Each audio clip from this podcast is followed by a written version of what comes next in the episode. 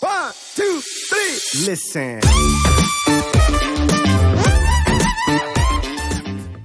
Das wird irgendwann extrem anstrengend, Entscheidungen zu treffen. Und wenn du, einfach um jetzt mal zu sagen, keine Ahnung, aktuell kann ich 20 Entscheidungen am Tag treffen. Ja, danach treffe ich halt einfach keine Entscheidung mehr oder eine schlechte Entscheidung.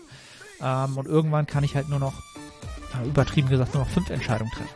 Ja, und wenn die Lebensmittelauswahl irgendwann ähm, nur noch eine oder zwei Entscheidungen sind und dann zum Ende der Prep werden wir ganz klar nach einem Ernährungsplan arbeiten. Das heißt, wir werden dann wirklich strukturiert den letzten Monaten nur noch die gleichen Lebensmittel verwenden, ja, um dann diese Fluktuation komplett rauszunehmen, um zu wissen, wo stehen wir wirklich vom Körpergewicht, ähm, von der Körperkomposition.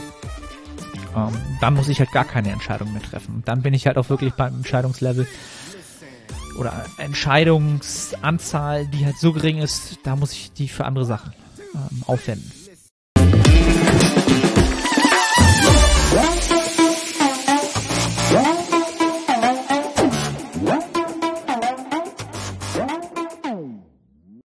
Moin Moin aus Hamburg. Willkommen zu einer weiteren Woche Prep Series, die äh, immer noch keinen Namen hat, weil Prep Series habe ich einfach so benutzt, weil ich mir auch gar keinen Namen ausgedacht habe.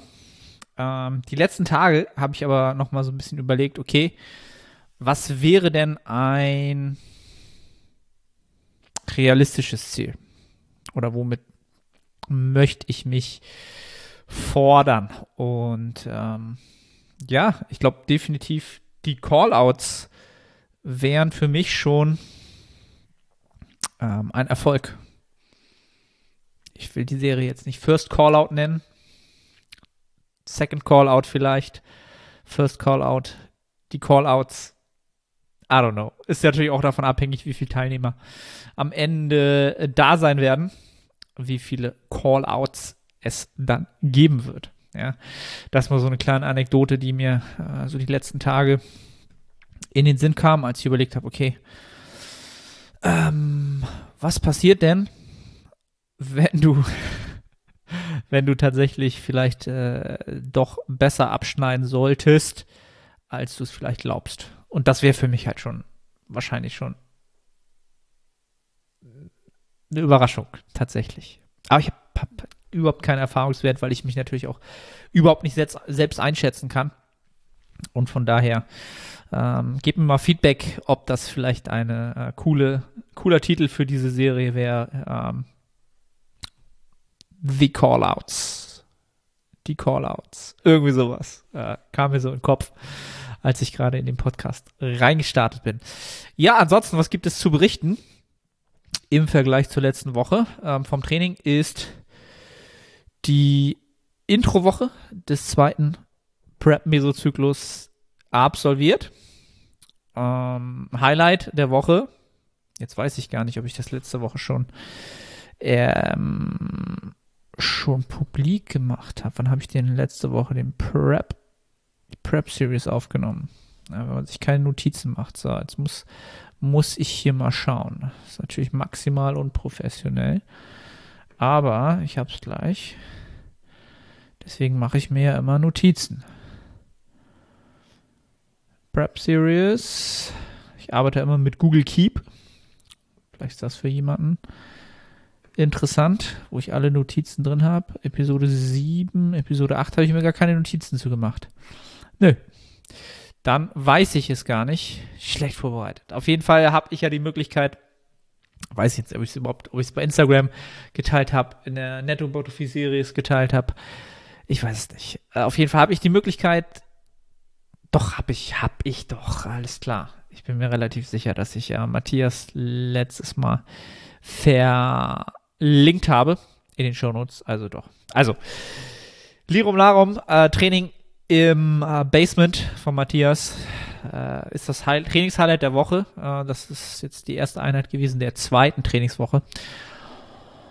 Und äh, ja, Progression ist da natürlich sehr, sehr stark sogar vorhanden, dadurch, dass die Übungen aber auch eigentlich fast alle neu sind. Bulgarian Split Squats sind nicht neu, aber das Setup ist eigentlich auch in dem Sinne neu. Also überall, wo jetzt Progression da ist, ist das alles größtenteils natürlich erstmal ähm, höhere Bewegungskompetenz für die Bewegung, neuronale ähm, Effizienz ist höher und höher für Woche, Woche für Woche. Deswegen lässt sich natürlich auch mehr Gewicht bewegen, mehr Wiederholungen absolvieren.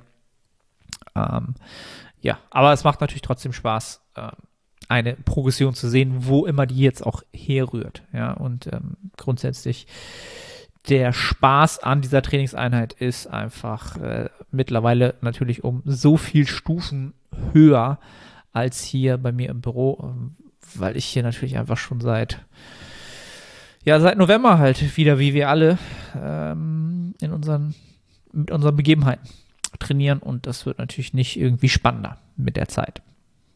Von daher freue ich mich immer auf Dienstags, ist jetzt mein Wochenhighlight, auf jeden Fall, was die äh, Prep angeht. Ja. Also Training läuft noch sehr, sehr gut. Ähm, da vielleicht interessant, so vom Trainingsvolumen sind wir, haben wir sowieso auch während der letzten Phase der Improvement Season stark, na nicht stark, aber schon die Trainingsvolumina gesenkt für mich, weil ich, ähm, ja, wie soll ich das sagen, effizient genug geworden bin, vielleicht pro Satz.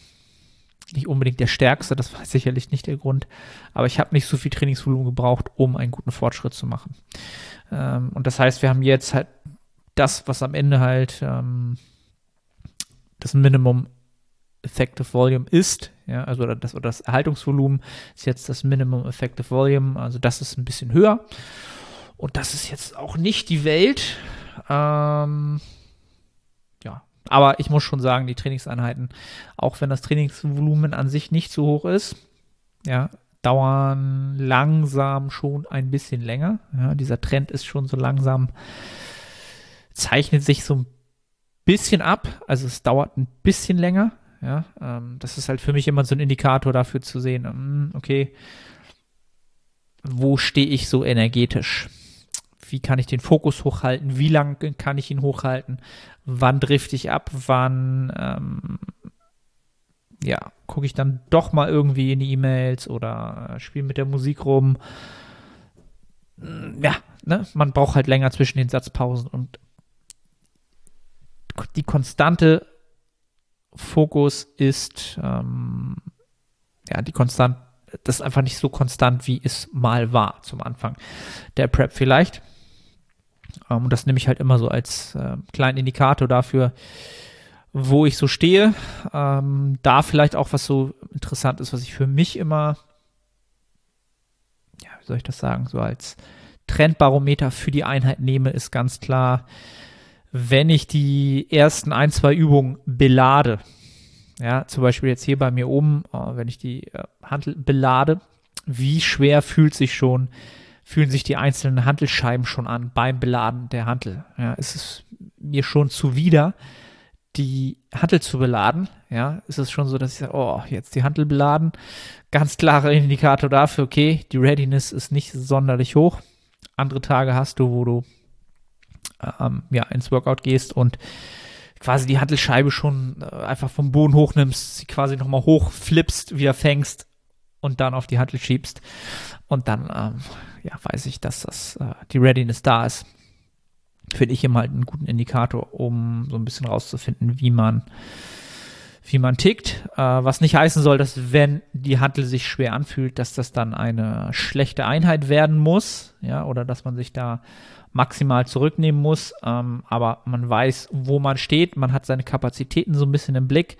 Ähm, kann auch manchmal sein, dass es sich dann im Laufe des Trainings, ja, ähm, wenn man langsam warm wird, gibt und man super performt, soll kein, keine Ausrede dafür sein, eine ähm, mittelmäßige Einheit hinzulegen.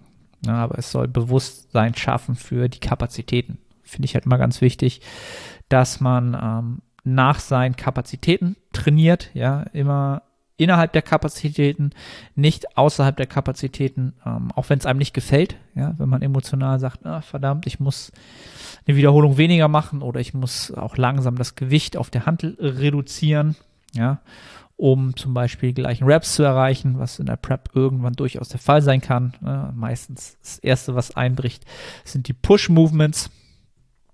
Ähm, und da sollte man Akzeptanz eher walten lassen, als dass man sagt, ähm, man beschummelt sich da selber und sagt, okay, ich habe die letzte Wiederholung gemacht, aber es war halt keine Wiederholung ob für den Zielmuskel, sondern, ne, wisst ihr selber, war alles andere. Ähm, grundsätzlich finde ich das einen der größten Erfolgstreiber im Bodybuilding, aber auch umgemünzt auf alle Lebensbereiche, immer seine Kapazitäten aus, ausnutzen, ausbelasten, aber nicht drüber hinausarbeiten. Das war ja auch so ein bisschen oftmals das Thema oder zuletzt das Thema im Podcast mit Janis, ähm, wo wir über Overreaching gesprochen haben, wo man halt über seine Kapazitäten arbeitet. Ähm, was ich halt nicht unbedingt für sinnig erachte. Wäre so ein Beispiel dafür. Ja, ähm, ja das war, glaube ich, so zum Training ein kleines Roundabout. Ähm, angesetzt sind für diesen Mesozyklus wieder fünf Wochen Akkumulation. Ähm, ja, grundsätzlich haben wir, ich glaube, drei also drei, sechs Wochen insgesamt, fünf Wochen Akkumulation, eine Woche Deload. Davon haben wir drei Mesozyklen und der letzte Mesozyklus vor dem ersten Wettkampf, die internationale deutsche Meisterschaft bei der GmbF sind vier Wochen plus eine Woche Deload. Ja, und das ist ähm, der Status jetzt. Aktuell. Ich habe also bin von dem, von dem Gewichtsverlust, wenn wir mal auf die Ernährung und Körperkomposition gehen, bin ich ähm, genau on track. Verblüffend genau on track. Ja, also wirklich von der Kalkulation, die wir aufgestellt haben, falle ich wirklich jede Woche genau auf die kalkulierte ähm, Pound-Menge, ja, die das Körpergewicht sein soll. Das ist schon sehr, sehr äh, interessant, frappierend. Wird sicherlich jetzt nicht immer der Fall sein, aber ähm, ja, seit Beginn der Prep war das fast immer so. Und äh, ja, wir haben jetzt die Rate of Loss, die wir ja an, anfangs relativ hoch angesetzt haben, bei 1% für den ersten Mesozyklus, äh, haben wir jetzt gesenkt auf 0,75%. Ähm, gemacht haben wir das ganz einfach so, dass wir ähm, ja, die Low Days rausgenommen haben. Ja, also die Low Days heißt, ich hatte im letzten Mesozyklus bei den 1% Rate of Loss ähm, an Trainingstagen 2200 Kalorien, an Nicht-Trainingstagen nur 2000 Kalorien. Jetzt haben wir es so gemacht, durchgängig, ob Trainingstag oder Rest Day, immer 2200 Kalorien. Ja, und so wird halt die Rate of Loss ein bisschen gebremst. Zusätzlich kommt natürlich hinzu, dass das Körpergewicht immer geringer wird. Ähm, ja, und die Aktivität behalten wir soweit, soweit bei. Ja, das heißt ähm, 10.000 Schritte täglich. Mehr schaffe ich auch zeitlich gar nicht. Ähm, ja, das wird halt auch irgendwann so ein Faktor sein. Da kann man halt nicht mehr viel dran drehen. Mit dem Nachwuchs, ähm, mit der Arbeit, mit dem Coaching wird das kaum drin sein, zeitlich. Ähm, ja, aber das ist dann auch, ähm, ja, das lässt sich auch über weniger Nahrung ähm, bewerkstelligen. Aber da will ich noch gar nicht drüber nachdenken, Stück für Stück. Ja. Ähm, ja, was sonst die Essensauswahl, Nahrungsmittelauswahl angeht, bin ich immer noch relativ ähnlich wie zum Starter Prep. Ja, also es gibt so Grundnahrungsmittel und so Grundmahlzeiten, die wir mit der Familie halt einnehmen. Äh, wir haben da einfach, oder ich habe da ganz einfach mein, mein, Frühstück, was eh immer das gleiche ist, seit wahrscheinlich wirklich zehn Jahren. Ich habe mal drüber nachgedacht. Wahrscheinlich seit zehn Jahren gibt es Omelette bei uns zum Frühstück ist halt gesetzt. Ja, und es muss immer entweder Blaubeeren, Himbeeren und Kiwi im Haus sein. Ist auch gesetzt zum Frühstück. Und ja, das ist so das, das typische Frühstück.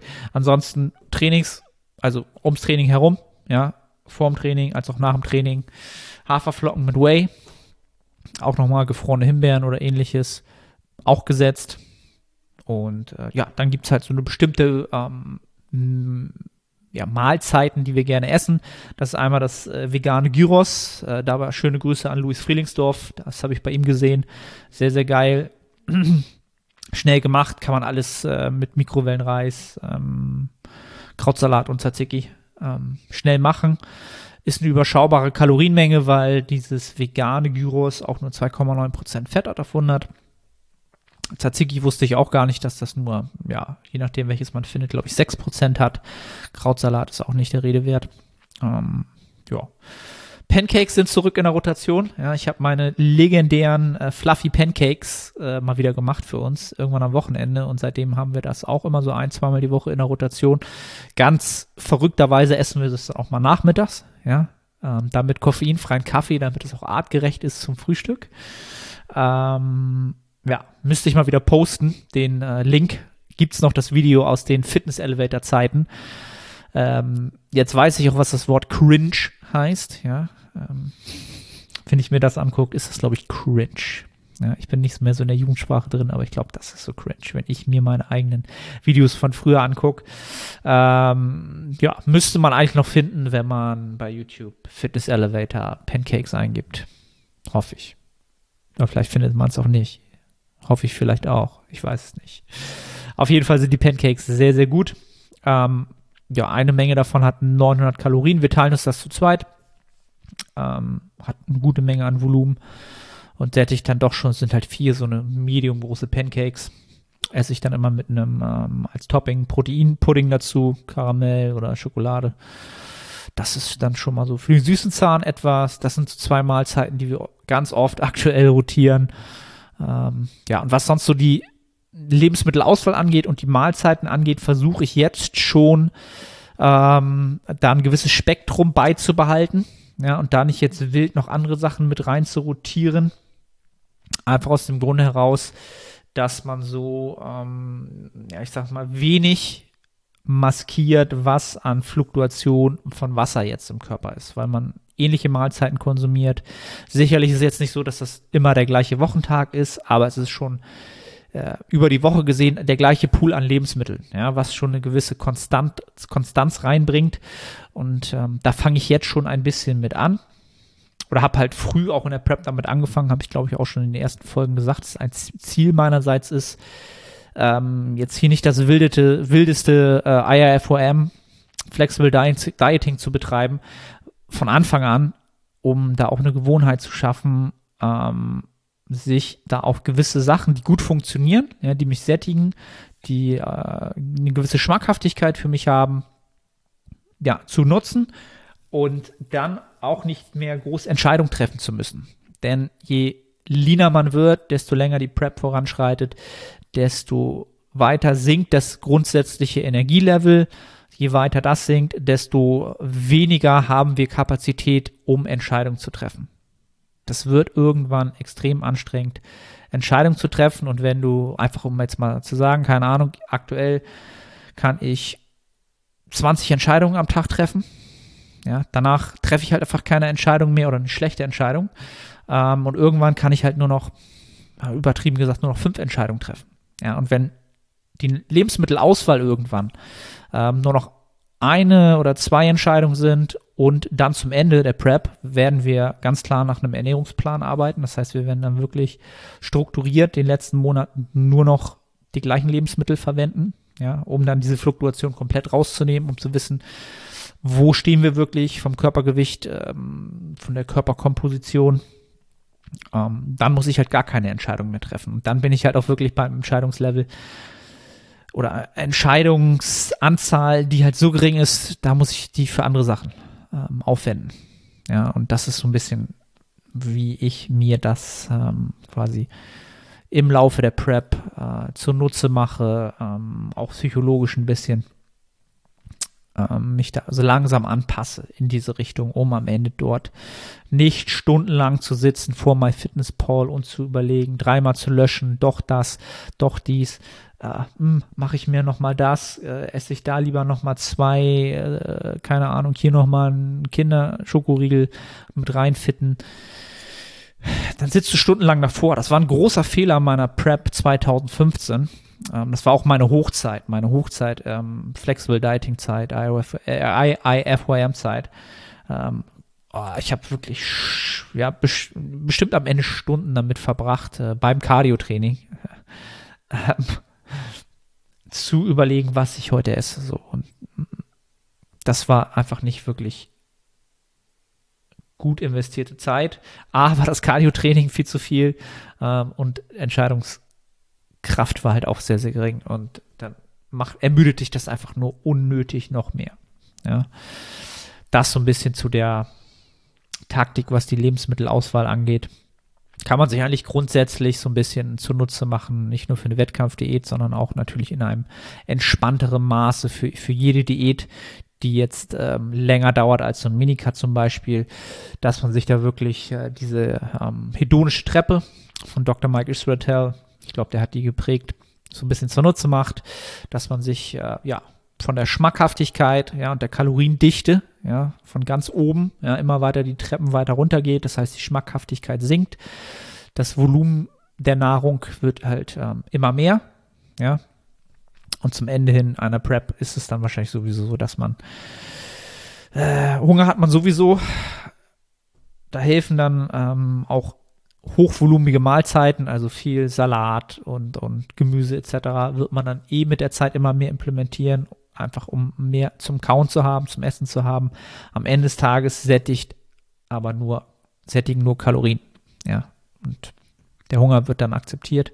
Aber zum Ende hin äh, macht es dann halt Sinn, ähm, ja, diese Schmackhaftigkeit dann auch nicht mehr zu suchen in Form der Lebensmittel, die halt diese hohe Schmackhaftigkeit haben und die Kaloriendichte haben, ähm, weil man sich dann einfach natürlich auch Kalorien klaut, die ähm, grundsätzlich für die Performance da sein sollte. Ja, ob ich jetzt eher, keine Ahnung, 50 Gramm Haferflocken implementiere oder ein Schokoriegel, ist dann schon ein Unterschied, spezifisch für die Trainingsperformance. Also was esse ich vor dem Training, nach dem Training. Ja, muss man ja auch immer den Übertrag sehen. Ähm, man sollte ja grundsätzlich flexibel sein. Ist etwas, wo ich sehr, sehr, ähm, sehr, sehr wichtig finde, dass man auch als Bodybuilder in gewissem Grad flexibel ist.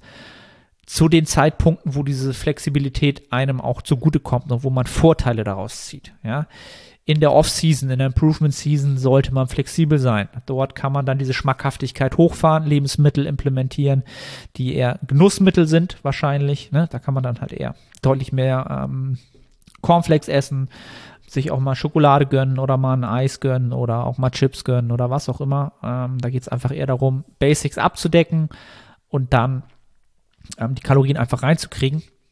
Aber je mehr ich natürlich spezifisch auf mein Trainingsziel oder das, das langfristige Ziel meines Sportes hinarbeite, ja, was im Bodybuilding halt ein Wettkampf dann ist, muss ich halt alles, alle Parameter immer mehr weiter spezifisch anpassen.